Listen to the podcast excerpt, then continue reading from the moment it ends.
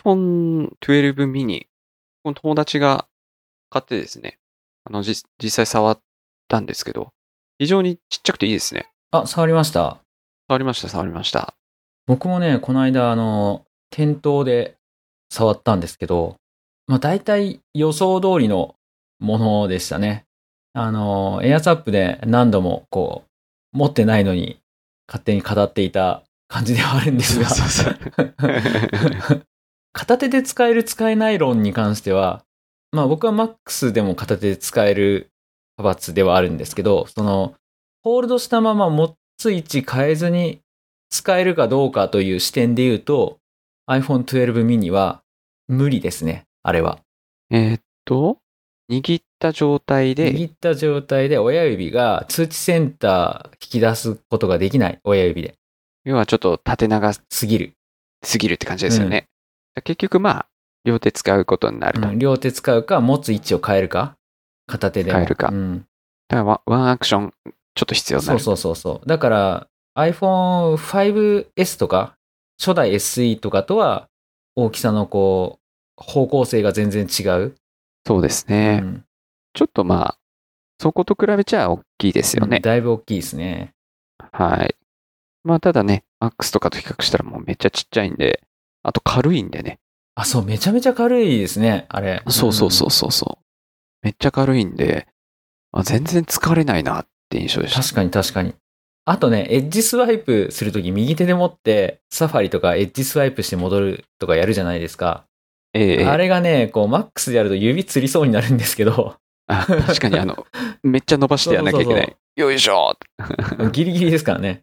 うん。なんですけど、ミニだと超余裕ですね。あれはいいなと思いましたね。もう親指の腹ぐらいからエッジ、エッジに当たりますよね。そうそうそうそあとカメラもね、あの、ほぼほぼ他の、あ、そうか、iPhone 12 mini は12と一緒か。カメう。ラがうんね、一緒一緒。望遠がないんですよね。超望遠がないそう、のか。望遠がない。プロ。画質もね、全然いいので、ああ、これもいいなって思いましたね。まあ自分は真ん中かな、次買うときは。うん。うん真ん中のモデルかな、12、12プロみたいな。13、13プロかな。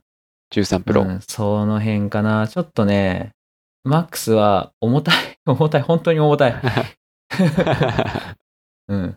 もう画面の大きさ云々じゃなくて重たい。 うん。やっぱ普段使いこう、するためにはね、スペックで選んで、やっぱ一番いいかもしれないですけど、手首疲れちゃったら、ちょっとそうね、そうそう。手首痛くなってくるんですよね。あの、5分10分片手で操作してると。あと寝転んで、こう、上にこう iPhone をやりながら、が難しそう。重たくて。あー、ちょっと寝転んで iPhone やんないからわかんないな。あ、そっかそっか。うん 顔に落ちてくるっていうね。さすがにそんなことはない。 それやりすぎかうんそれはね、そんな、そんなことはないですよ。ないですか。うん。あの、あれじゃないんだから、あの、ドラゴンボールの修行してる時につけてるやつじゃないんだあれじゃないから。ドスーンってやつ。ドスーンってそうそうそんな、そんな重たくない。ちょっと誇張しすしすぎたかな。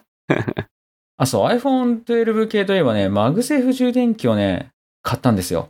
あの、iPhone の背中にカチッとつくマグネットのやつですよね。そうそうそうそう、あのー買わないと言っていたマグセーフ充電器をですね。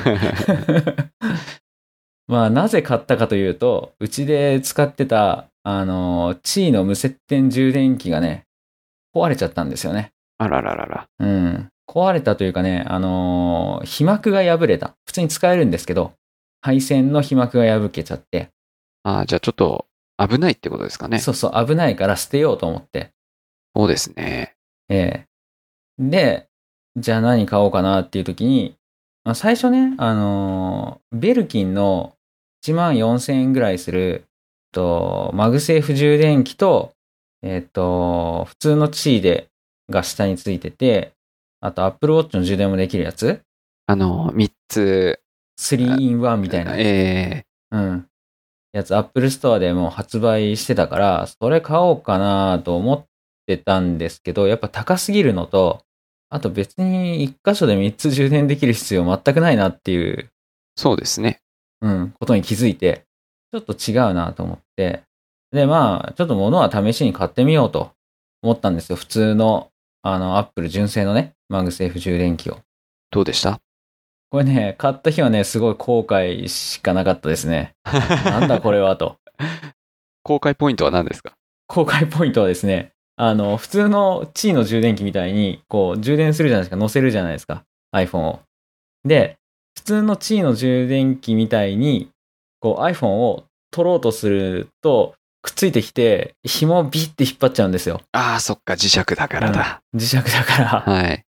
うん。あの、知ってたら、こう、片手でね、あの、横にずらしてあげれば、簡単に外れるんですけど、そっかそっか。ちょっとずらせば外れるんですね、あれ。うん。あれね、あのー垂直に外そうとすると無理なんですよ。垂直っていうか、要は、引っ張っえて、と、引っ張って外そうとすると無理なんですよ。かあの、強すぎる。なるほど。で、横にずらすと磁力が弱くなって簡単に取れるんですよ。だから、片手で取れないとかっていう話はあるんですけど、まあ、それは全然片手で取れるんですよね。なんですけど、まあ、くっついてくるなと思って、ちょっと、ワン、ワン、ワンクッション入れなきゃいけないから、嫌ですね。そう、嫌だなと思って、どうしようと思ったんですけど、で、なんかあの、スタンドみたいになるやつ結構出てるんですよね。あーあの、そのママググセーセフにーフ充電器をくっつけて。くっつけて、そうそうそうそうあ、そういうの買おうかなと思ったんですけど、よくよく考えてみたら、なぜ自分は iPhone を置くときに充電器の上に置いちゃうんだっていうところからちょっと自問自答したわけですよ。ほうほうほうほう。別にそんなしょっちゅう充電する必要ないんですよね。確かにね。うん。しかも MAX だから、1日持つんですよ。1日以上持つんですよ。要はまあ、寝るときにしときゃいいと。そうそうそう、そそうなんですよね。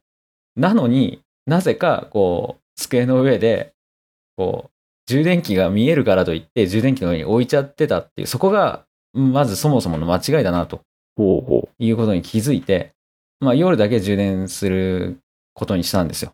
で、そしたら、あのー、まあ普通に快適ですね。あのー、置いたら正しい位置に吸着されるから、結構ね、寝る前にその地位の充電器に置いて、こう寝る前だからこう雑な行動をしてるから適当に置いて、翌日ね、あの充電されてないとかってあったんですよね、これまで。ああ、なるほど。コイルの場所がね、あの、ずれると、発電っていうかね、電気もらえないですからね。そうそうそうそう。それがね、ないでしょで、朝起きた時に、外す時は別に朝起きた時だから、充電されてんの知ってるから、こう、ちょいってずらしてあげて、外して、で、もうそこから先はもうストレスなんもないですよ。充電しなきゃいいかうんうん。要は、い一回で終わりって感じら。ですそうね。そうそうそう。んうん、なので、あの、まあ、い結局は、まあ、満足してますね。最初のね、2日ぐらいだけでしたね、公開したのは。なるほど。いいところは、あの、ちゃんとくっつくところと、あと小さい。ああ、確かに確かに。これね、結構小さいんですよ。どのくらいですか丸、丸い5センチとかえーっとね、これ何センチかな定規あるぞ。えっとね、5.5センチぐらい。直径ね。直径。うん、5.4とか3とか、そんぐらいですね。まあ結構小さいんですよ。だから、そんなに、こう、見た目的に邪魔じゃない。しかもデザインはシンプルですもんね。うんそう、デザイン美しいし、あの、薄いし、厚みもあんまないんですよね。これ2、3、3、4ミリぐらいですかいや、それよりはあります。あ、それは5ミリぐらいかな。 5ミリぐらい。ういんそう結構ね、地位の充電器って1センチぐらいあったりするかや、ら。分厚いですよね。うんしかしかも真っ黒だったりしますし。そうだから小さくてスッキリする。これだって、えっと、AirPods Pro の充電もまあ普通にできるんですけど、地位だからね。ええ。こう乗せたらケースはみ出ますもん。あ、そうなんですね。うん。っていうぐらいの小ささで、まあ小さいところもすごく気に入ってますね。いいですね、確かに。まあ、そう、だから結局ね、あの、マグセーフ充電器らしい使い方をしてあげればいいんだなと。そうそう。要は使い方の問題だったってことですね。そういあの普通の地位と同じ使い方ではダメな機械ですダメだね、ったこれはね。うん。だから、そのどういう使い方をしたいかによって、買うか買わないかとかね、考えたら良さそうなものですね。僕はなんか気になったから買いましたけど。なるほど。うん、これ高いんですよね。 4500円しますね。 4、え、いや、4950円じゃないかな。ほんとあ、税別だった。そうそうそう、そっかそっか。うん。 4500円の10%だから税、金で、そう、4950 4950円円か。そうですね。はい。あ、そうかそうか。アップルストアがね、税抜き価格表示ですからね。そうそうそう、やられた。うん。まあそんなわけで、ちょっとね、すごい今更感のある話をね、脱続けてしまったというところではあるんですが、まあでも、その、地位の充電器で使ってる人もまだいらっしゃると思うんだよね。まあ確かにう。ん。壊れたら次、マグセーフ充電器。参考になるんじゃないですかね、もしかしたら。僕はなんか家にいる時とかも、ずっと充電しておきたいタイプなんですよね。あの、地震あったじゃないですか、この間。だから、ずっと100%だと嬉しい。 ああ。そうそうそう。神経質かもしれないですけど。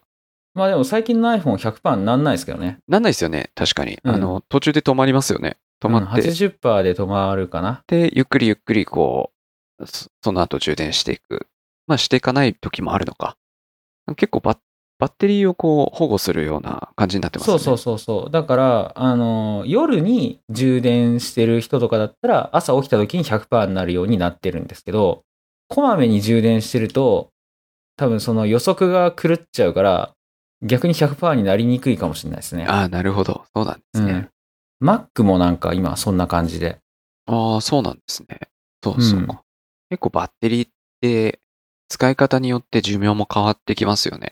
そう、そうなんですよね。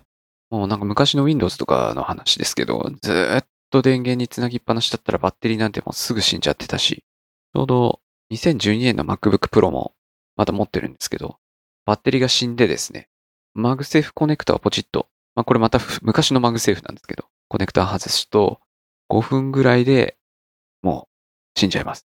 ああ、なりますよね。そういう感じにね。そうそうそうそう。一気に 100%, 100%なんだけど、一気にもうゼロみたいな。なんかそういうのって一回こう0%にして一日放置してリセットみたいなああ、ことをするとちょっと復活したりしますよね。なんか、リフレッシュでしたっけねそういうのありましたよね。でも何回もや、あの、その、う僕の場場合はやってて、もうダメです。あ、もう効かなくなっちゃ もっうた。ダメ です。なんか、トータルの、その、バッテリー容量っていうんですか、ミリアンペアアワーだったかなあの買ってきた時は6000とか7000ぐらいあったんですけど、今見たら、マックスで226とかになってて、あ、もうこれ、もうダメだなっていうか、ああ、ダメですね。ダメダメダメ。うん。まあまあ、ね、仕方ないですね。まあ仕方ないです。まあ古い古いものは仕そ方うないです、そね。うそうそう。まあ結構頑張って使ったなっていう感じですね。そうですよね。9年、 9年使いまし9た。年近い。うんそうそうそう。まあ、今年の、なんだ、四半期っていうんですか四半期じゃない。後半に出ると噂されてる M なんとかチップの16ああ、なんか第3四半期あたりとかってそう話そでう、すね第3四半期か。そのあたりに出そうだなっていうところまでなんとか持ってくれれば、AC アダプターつなぎながら、ね、いいかなって感じですね。いやー、M1、M1 のね、やつね、ちょっといいですよね。いや、いいですよね。なんかもう、MacBook Air とかでも十分動画編集とかもバリバリできるから欲しいなーって思っちゃいますけどね。でも16インチの画面も欲しいなーってところで、ちょっと我慢してます。僕なんか最近ね、全然関係ない理由で M1Mac 欲しくなってて、ナスネってあるじゃないですか、ソニーの。あの、テレビの録画できるやつでしたっけそうそうそうそう、録画できるやつね。はい。で、ナスネずっと使ってるんですけど、えっと、ナスネを iOS で見るときに、トルネモバイルっていうアプリを使うんですよ。で、そのトルネモバイルっていうアプリが、えっと、SOC が A12 になって以降、えっと、HD 画質で見れなくなっちゃったんですよね。これは、バグというか、レベルダウンっていう感じなんですかね。そう、えーっとね、これがね、動画のその方式で、インターレースとプログレッシブってあるんですよ。はい。で、インターレースっていうのが、えっと、半分ずつ出すのかなえっと、動画1枚の絵を1行おきにこう表示、なんていうんだ、操作線テレビの昔のブラウン管の操作線みたいな。はい。うん。1行おきに出して。しまし、しましまみたいな感じですよね。そうそうそうそう。縦、横縞みたいなのを、こう、組み合わせて出していく形式がインターレースで、まあ、プログレッシブってまあ普通の、まあ、全マス出すやつなんですけど、ナスネはインターレースで録画されてるんですね。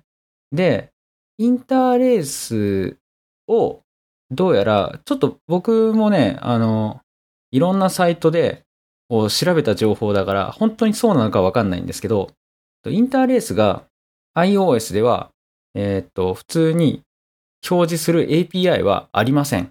なんですが、A11 までは、なぜか再生できてた。で、それを使って、こうソフトウェアを作っちゃってた。 なるほど、そうか。なんで A12 からは再生できなくなりました。しかも iOS14 になったら A11 以前でもダメになったんですって。ああ、そうなんですね。ええだから SD 画質でしか見れない。しかも SD 画質でも見れる時と見れない時があるみたいな状況で、じゃあ結構困ってる感じですね。そうそう困ってるんですよ。で、結局自分はそのナスネから別のレックボックスっていう機械にこうネットワーク経由で書き出して書き出す時に変換が走るから、そうすると、えっ、と、720p で見れるんで、あ、HD 画質になると。 HD 画質になると。HD 画質のやつをその別なアプリで、こう、レックボックスにつないで見てるんですけど、まあめんどくさいんですよね。まあ、ちょっと手間ですよね。ええで、ところがですね、M1Mac で、その、ナスネ用のトルネモバイルアプリ、iOS 用のやつを動かすと、なぜか HD 画質で普通に見れるらしいおー。という情報を見て、ちょっと M1 欲しい と。 M1 欲しいと。確かにその手間を考えると、しかも画面もでかくなるし。 そうそうそうそう。んそうなんですよね。えー、不思議。なんだろう。OS の問題ですかね、そしたら。 OS、いや、多分 M1 チップにインターレースを解除するというか、表示する。うん表示する能力がある。なるほど。まあこれもなんかそのうちなく、できなくなる可能性もあるんですけど、なんか不思議ですね。うん。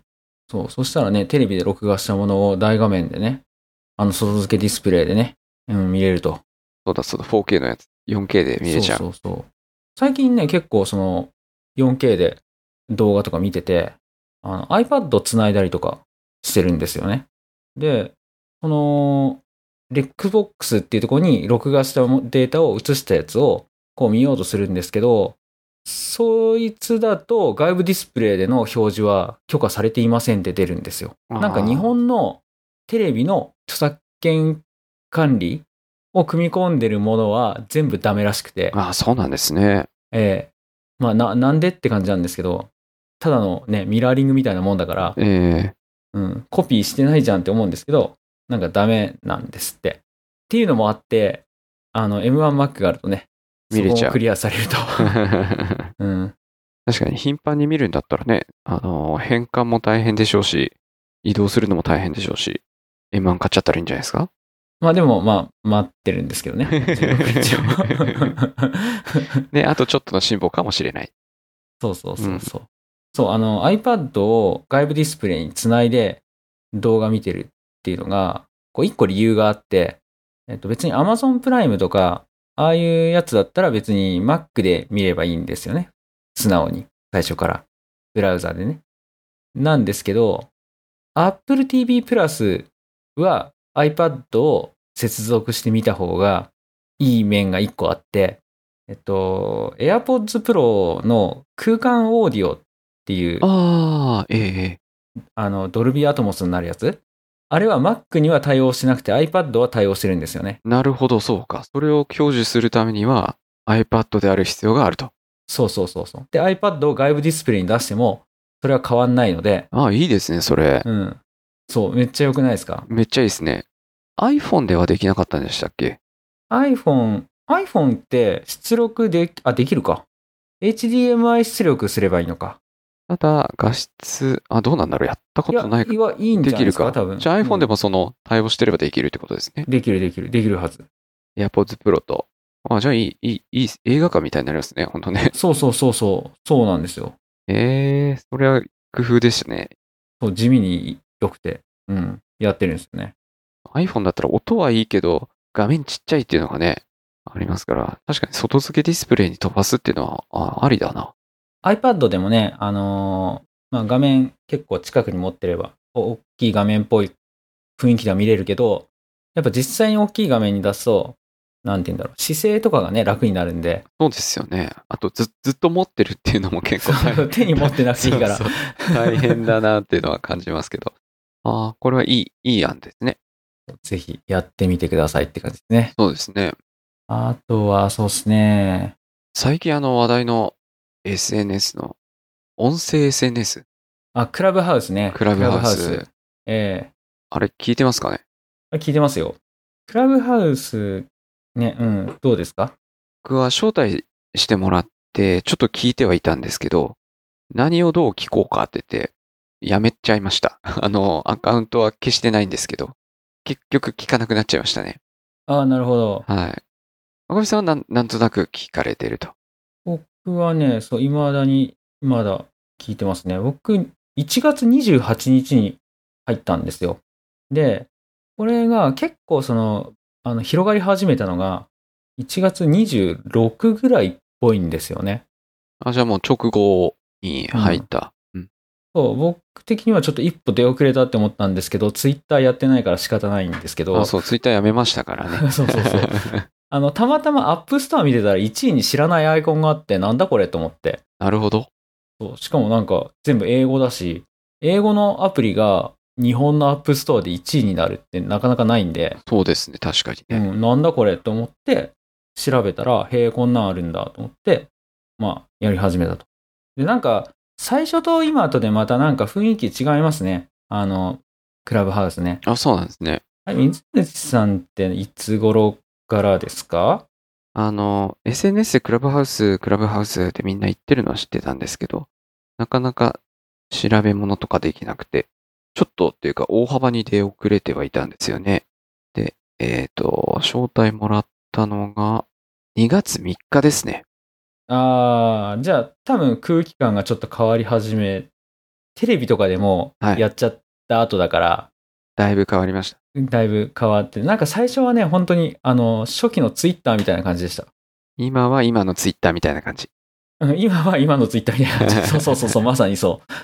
結構なんかフォロワーだの、なんか、フォロワー集めとかなんかそっち系の人たちが多かったなという印象ですね。ああ、そうですね。そんな感じですね。なんか、こう、怪しい人がいっぱい。そうそう。みんななんか、どさくさに紛れてお金稼ごうみたいな、そんな感じなのかなっていう。でもまあもちろんね、違う人もいますし。僕だって最初入れた日に、なんかよくわからず、あの、し知り合いがね、喋ってるルームがあったから、聞いてたら、入れ入れって言われて、あもう聞いあの聞いてるとわかりますもんね。聞いてるとわかるから、あの、そう、あのね、岡村さんとええトッキーがいる部屋があって、ああ、なそう、それはもう。、この 二人組、ね、あ、面識あったんだとか思いながら、あの聞いてた らめっちゃ面白い。あいのその二人から、こう、あの、入れ入れっていうね、やー、あの面白ポいな。、ップアップがすごい来てその日のうちに、なんだかよくわかんないけど、あの、入って話したっていう。あでも喋ったのはその時だけですね。 あそうなんですね。うん。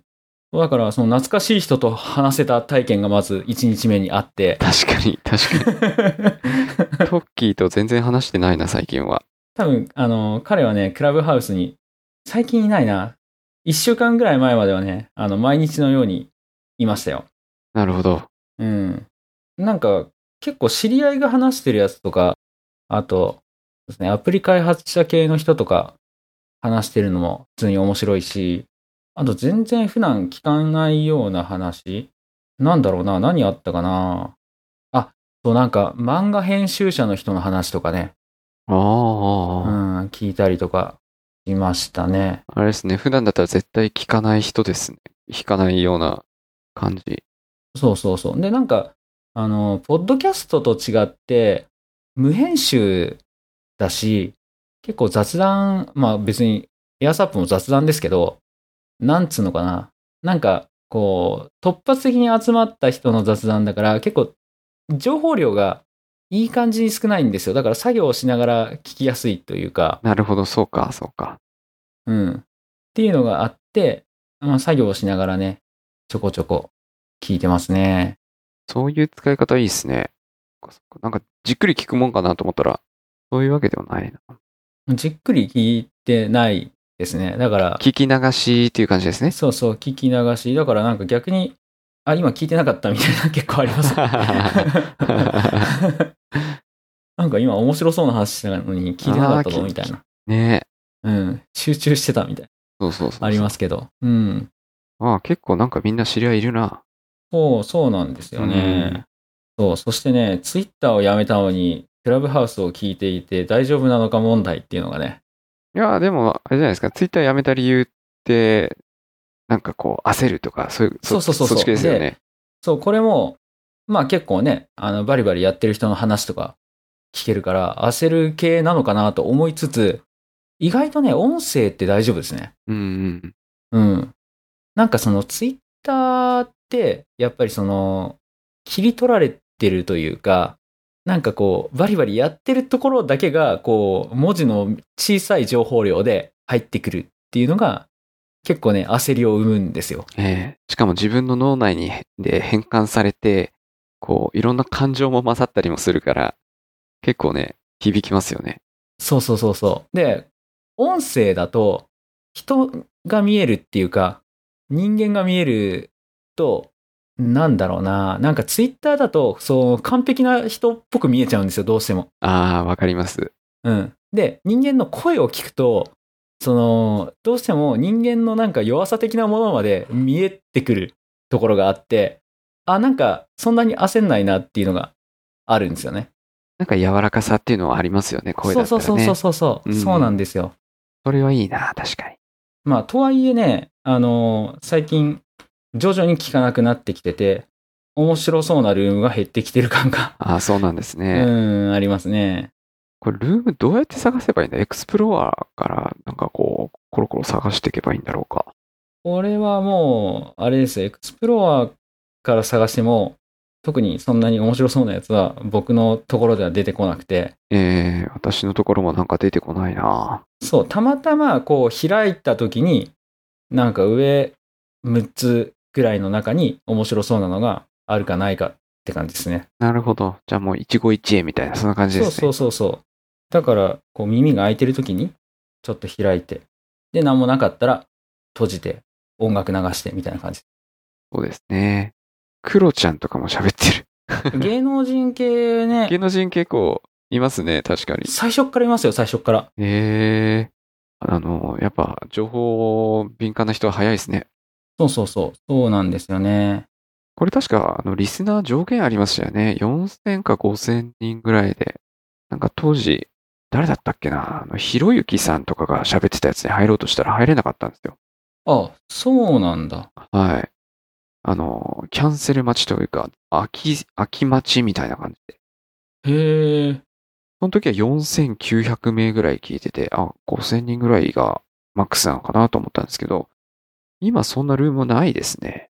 うんうん。そんなでかいルーム入ったことないな。えー、そうなんですね。たまたま見かけて、あ、面白そうだなと思ったんですけど、結局聞けなかったんですよね。なるほど、なるほど。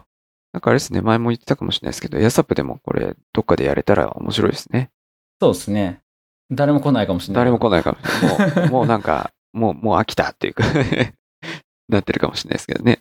そうそう。ちょっとね、まだね、人減ってる感もありますからね。なんか結構飛びついたけど、んっていう人も多いかもしれないですね、これね。うん。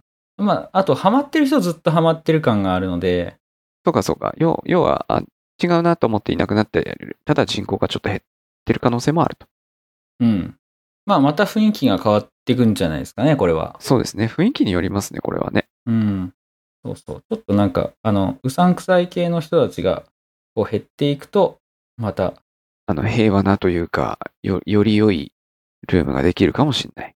かもしれ全然興味ないところにあえて聞きに行くっていうのも面白いかもしれないですね、これね。ない。ああ、そうですね。そうかもしれない。あえて自分の違うところを取りに行くみたいな感じ、感じですけど。まあ、ただね、時間は有限なんでね。そうそうそうそう。うん。で、どんな情報が得られるかもわからないっていうね。そうそうそうそう。だから、まあまあ、まあ自分的には作業用 BGM ぐらいがちょうどいいかなと思ってますね。確かに確かに、それもいいかもしれない。うん。でも、面白いのがこれ、アイコンが人物っていうね、あ、これしかも変わりましたよね。変わりましたね。よね。最初アフロの方だったんですけど、今帽子の方が、これ実在の確かなんかミュージシャンか誰かでしたっけね。あ、そうなんですか今回のやつはそう。。そうみたいです。もう一個前のやつは、クラブハウスの社員へえ、アフロの人。アフロの人。うん、みたいで、いや、あの、出てきたんですよ。あの、ファインドピープルのところに、ああ、そうなんですね。アイコンの人みたいな感じで。ええうん。なんかそのアイコンもなんか、大抵そのサービスとかを連想させるようなアイコンにするというか、ガイアイコンのガイガイドラインみたいな、ありましたよね。デザインガイドラインとか。あ、そうですね。そうですね。もう人物の写真はね、珍しいというか。珍しいなと思って、はじ、初めて見たなっていう感じです。まあ、それもあって、アップストア1位の時に、こう、気になったのはありますね。だから、な、なまん、何のアプリだろうっていうのはありますよあね。そうそうそうそう。作戦勝ちですよね、これは、ね。そうですね。それすごいな。今後、あの、人物の写真のアプリが増えるかもしれない。うんうんうんうん。そう、これね、喋る側もやりたいんですけど、なかなかタイミングがね、そうなんですよね。こちら ね。そうそうそう。で、人のを聞いてる時は意外とこう入れるタイミングじゃないし、で、僕がこう暇なのは早朝だったりするから人いないし。 みんな寝てる。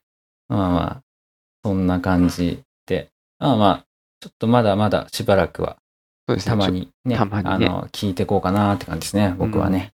僕もちょっと、ちょっと使っていこうかな。そう新しいサービスといえばね、あの、新しいサービスではないんですけど、この間ね、クワイヤっていうタスク管理サービスを偶然見つけて、うわ、いや、触ってみたらね、そう、すごい良かったんですね。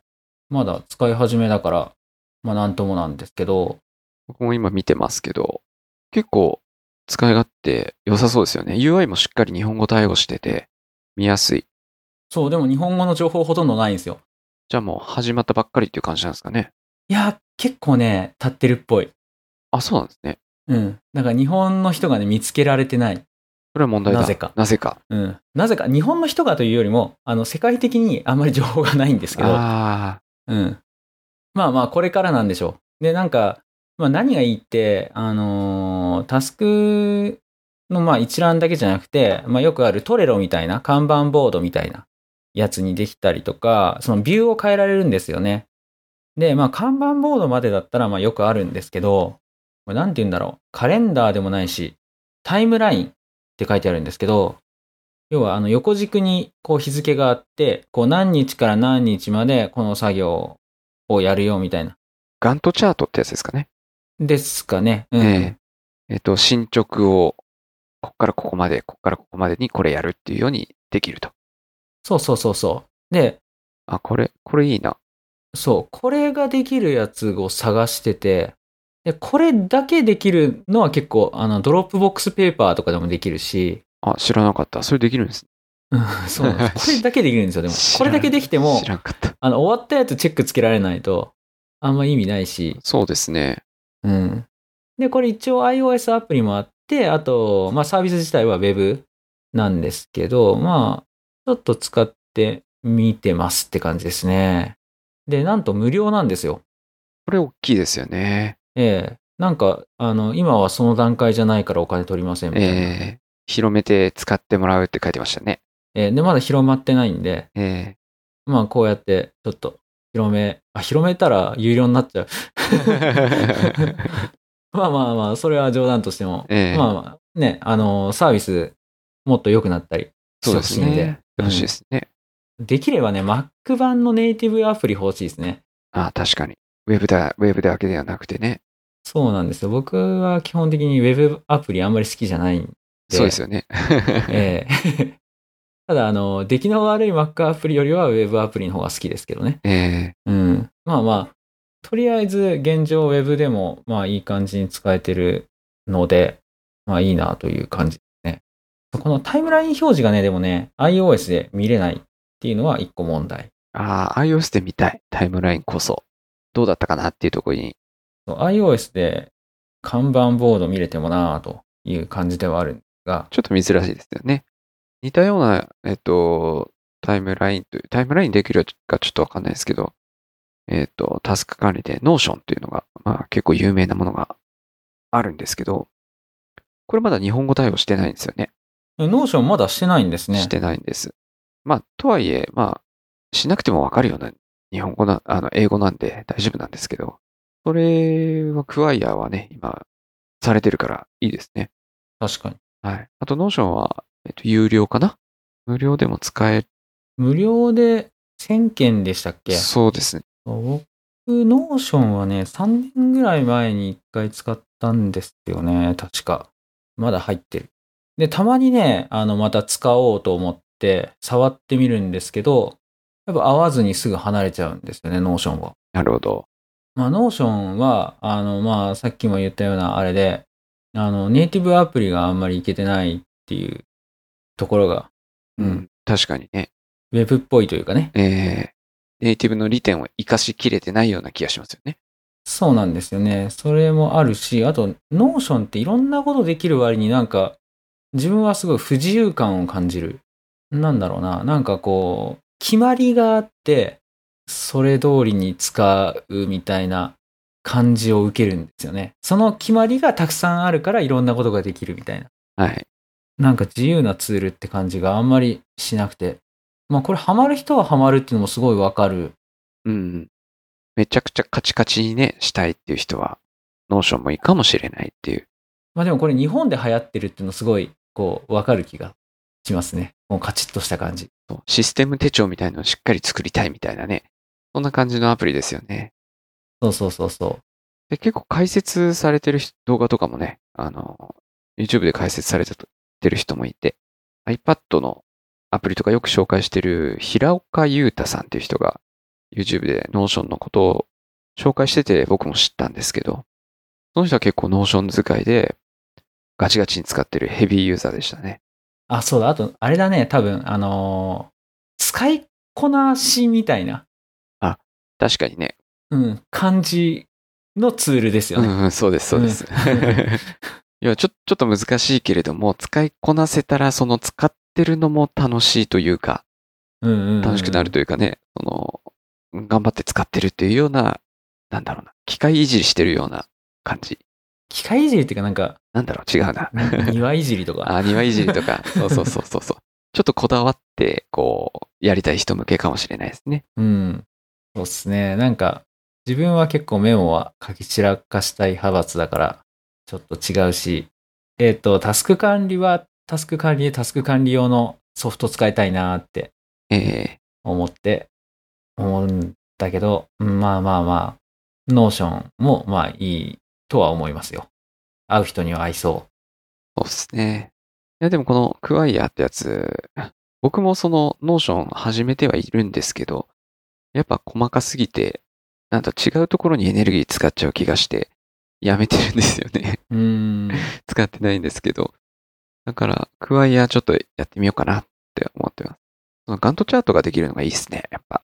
そう、これがないとね、結局いつからいつまで何やるって計画がね、そうそうそうそうそ縦が気になってて、なんかよよくわからんっていう。 う。そうそう。あうれん、まあ、すでにね、しあの、自分の場合はタスクがこう進捗が悪くてね、あの、プッシュ通知で怒られてるんですけどね。クワイアにね、あ、そうなんですね。 ええアップ iPhone アプリで。 あ、そういうのもできるんですねう。ん、なんか、うんできできるっていうか、なんか勝手にやってきますね。ええうー。ん、設定ちゃんと見たらあるんでしょうけど。でそういうのもあありですね。お尻叩かれる系で、こそうそう、今日までにややりなさいみたいなうんうんうん言われますね。あ、それはすごい。うん、やりなさいじゃなかったらさすがに完了しましょうですね。ああ、そっか。あ、でも、必ず2月19日までに何々を完了しましょうって言われる。 あ、じゃあ結構強めに、こう。強め。必ずっていうのがね、えー強いですね。必須です。えー必ず何々を開始しましょうもありますね。えーうん。結構いいですね、それ。 でも、今日何件のタスクがありますとかだけじゃなくて、確かに。やんなきゃって気になりますよね。うん。でもこういうのはね、あのー結局、破綻した時にどういう気持ちになるかですよね。確かに。これは自分との約束ですもんね。え誰かと共有してなければですけれども、これを。ーで、まあ自分との約束だとね、あの割と無理な予定を立てがちなんですよい。や、わかります、わかる。でき、できるかなって言って結局ちょっと不確定要素が入ってなかったりして、できないっていうのはあったりしますよね。そうそうそうあの人との約束だとね、あの、不確定要素をちゃんと計算に入れるんですけど。そうそうそうそうそう。だからなんかもう、絶対やんなきゃいけないというとところとかはもう、誰かに言っちゃうとかね。そういう風にしてたりします。あ、なるほどね。はい。もうこれやんなきゃやばいっていう ような感じのやつは、ここまでにこれをやるとか、できなかったらどうすんのみたいな話。 でもなんかこれあの、職場とかでも小さい人数でプロジェクトとか結構ある、あるので、そのメンバーと共有するっていう意味では結構いいな。ここれチーム共有も無料ですからね。そうですよね。普通そのお金取るとこですよね、これね。そうそうそうそう。これね、いつまで無料なのかとか全然わかんないし、いまいち、ね、どのぐらい経ってる会社なのかとかも、あんまりそうです把ね握してないですけど、なんかね、Google が使ってるって言ってますね。あ、そうなんですね。うん。それすごい。まあ、まあ、こういうのは、だいたい一人でも使ってれば、いったもん勝ちみたいなね。言ったもん勝ち的なね、ありますけど。 ノーションは確かその料金的には5ドルとかから始まるんですけど、あの学生とかでしたら今0円、0ドルですね。ああ、そうなんですね。はい。教職員とかも0円、0ドル。なので、その学割系もあったら流行りそうな感じですね、こっちも。確かに。結構大学生って市場でかいと思って、ここで取れれば、この社会人になってから使ってくれるかなっていうのもあるし、あ、そうそう。トレロ、トレロに、クワイアのタイムラインみたいなやつがついたんですよ。トレロって、えっと、結構有名ななんか聞いたことありツます。ールアプリっていうか、看板方式をこうメインで使う。ああ、わかったわかったわかったわかった。はいはいうんうんはい。そうそう。これについたニュースを見て、へえと思って、トレロ使おうかなと思ったけど、トレロ有料会員じゃないとタイムライン使えなくて、ああ、そうなんだ。うんで、ちょっとどんぐらい使うかわかんないから、あと使い勝手とかね、よくわかんないし、どうすっかなと思って、なんか調べてたら、どっかの海外の掲示板で一人だけクワイア使ってるって人がいて、えうんクワイアなんだろうと思って見てみたら気に入ったっていう感じです。うん。ー、良さげだ。本当よ。いい、いいですね、こ れ。あとはね、今日のネタとしてはね、串鳥っていう焼き鳥屋さんがね、いきなりローカルな話になるんですけど、串鳥っていうね、札幌では有名な、まあ、焼き鳥のチェーンがあるんですよね。えっ、と、結構店舗があって、えっ、と、あと仙台とかにも、仙台と東京にもあるのかなまあ、そういう串鳥っていう、まあ、焼き鳥がね、安くて美味しいお店があるんですよ。いやー、ね、安くてうまいし、ハイボールもでかくて安い。そうそう、ハイボールね、メガハイボールっていうね。うそう。裏メニューでしたっけ、あれ。裏じゃないのか。ああれはね、えっとね、もともと表メニューだったけど、最近はあんまり売りたくないのか、表に書いてない。 言えば出てく る。出てくると。そうそう、僕はあの、今このコロナ禍でもね、テイクアウトで電話して買いに行ったりしてますね。串鳥はああ、僕もたまにテイクアウトでやってます。ね、串取り素晴らしいのが、感染対策すごいちゃんとしてますよね。えー、そうですよね。なんか行ったら、ね、あの、テイクアウトでお金払って受け取るだけなのに、消毒はい。ご協力くださいって言われるし、あと、店員さんもマスクして、その上にフェイスシールドああ、しっかりされつてける。てる。うんはいもうすごいこう、しっかりしてて、まあ企業好感度も、まあなかなか高いんですけど、まあその串取さんがですね、本店閉店しちゃうんですって。いやー、なんか、残念ですね。本店はすすきのにあると。そう、すすきの駅直結。えーあの、駅の、すすきのの駅降りて、地上に上がる時の横道ですよね。そうそうそうそう。僕もね、1回か2回しか行ったことないんですけど、なかなかここ入らないですよね。そう、はい、あの、予約できないんですよ、本店は。あー、そっかそっかそっか。確か。そっかそっか。で、狭いし、たまたま行って空いてたらしか入れないんですけど、えなんかね、やっぱコロナで、そういう小さい店舗、カウンターメインみたいな、ーはい。立ち飲みとかね。そうそう、ところは、その、まあ、間引きしちゃうと、ほとんどね、お金にならなくて赤字になっちゃうということで、この、串取さんがですね、なんか街中の札幌の中心部の小さい店舗4つ、一気に閉店して、で、新しい大きい店に、こう、移るみたいな。そうなんですね。そっかそっうんか。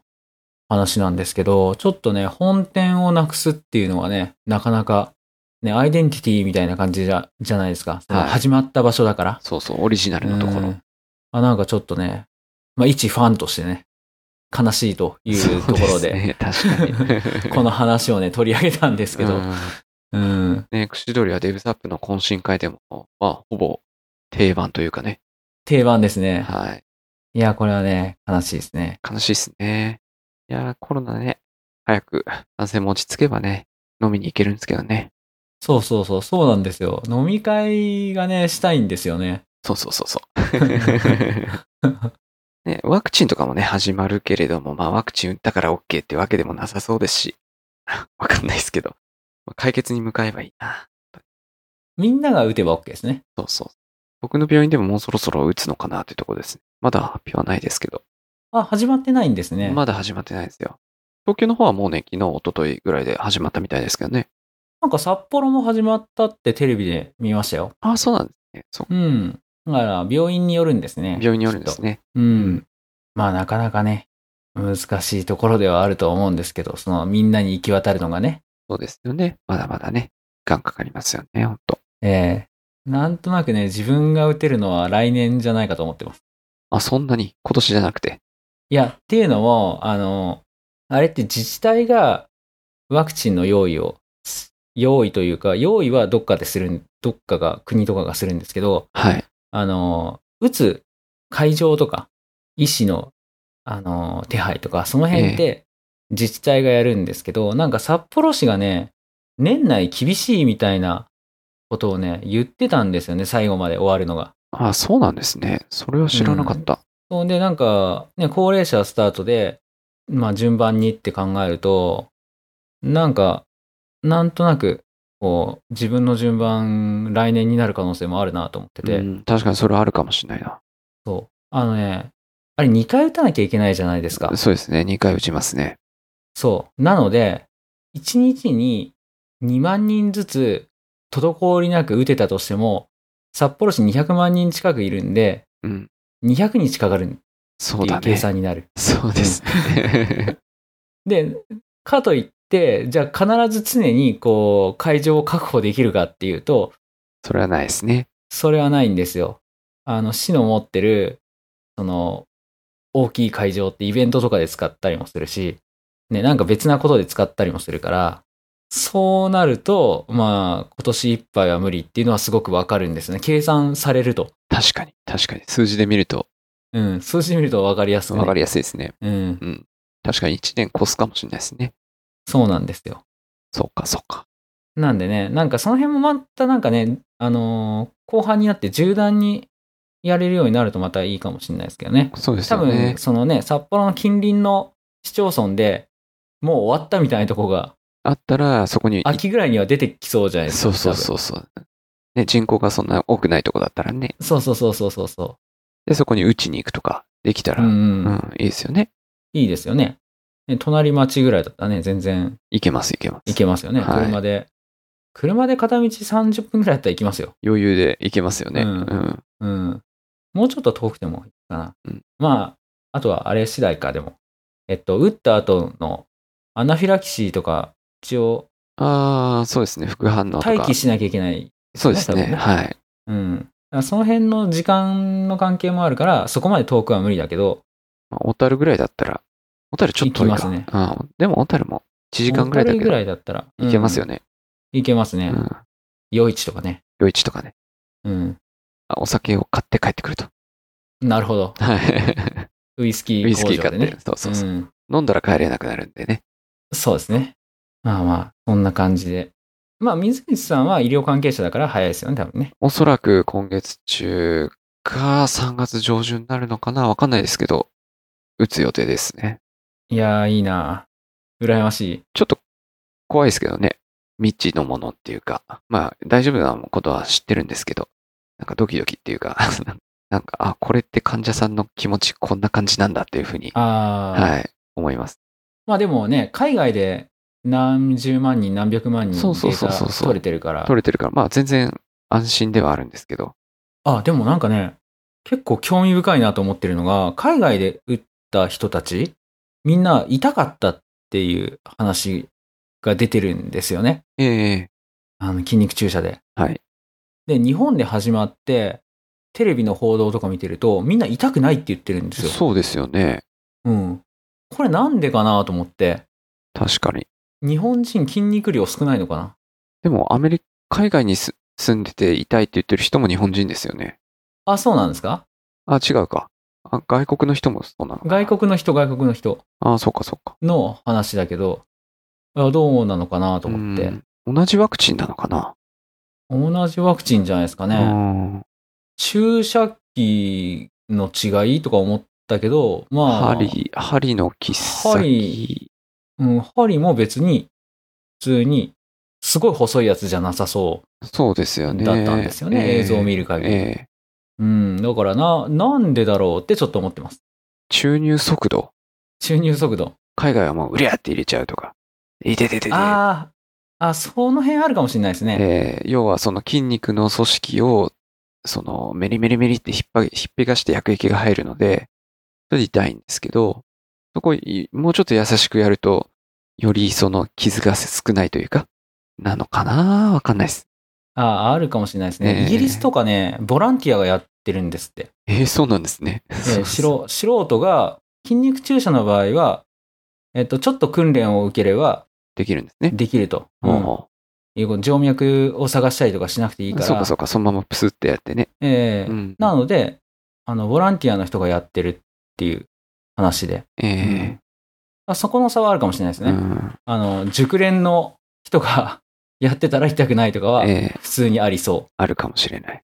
ああとは皮膚の痛みを感じる、そのし痛点って言うんですけど、そこに直接ザクッとやっちゃったら、まあ表面も痛いっていうのもありますし、あの、筋肉の表面に、あの、は、沿って神経もあったりするんですけど、そこに直接触っちゃったりすると痺れとか、痛み強くなるっていうのはあるかもしれないですね。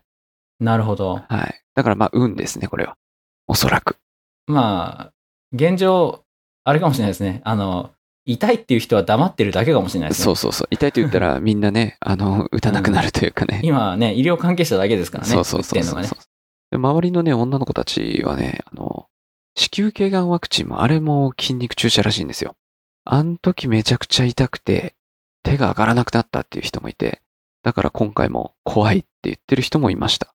なるほど。まあ、もうちょっと情報が出てくるまでは、痛い、痛くない問題はまだ分かんないうそうで感すじね。ですね、きっとね。はい。うん。もしかしたら次のエアサップで僕の感想が出るかも。あそう聞きたい聞き たあるかもしれない。打ててたらね、ですけど。ええはい。いや、それもう、打ったら、もう速攻で収録しまししょう。ましょうか。あの、ワクチン体験談ということでね。ええはいいや、それはね、面白い。それやりましょうか。ええやりましょう。じゃあちょっと皆さんも楽しみにしていてください。じゃあ、今回はこんな感じですかね。そうですね。番組へのご感想や話題のご提案など、ぜひですね、えーこのポッドキャストの概要欄にあるお便りフォームでお寄せください。えーハッシュタグエアサップでの感想ツイートもお待ちしております。それでは、今回もお聞きいただきありがとうございました。ありがとうございました。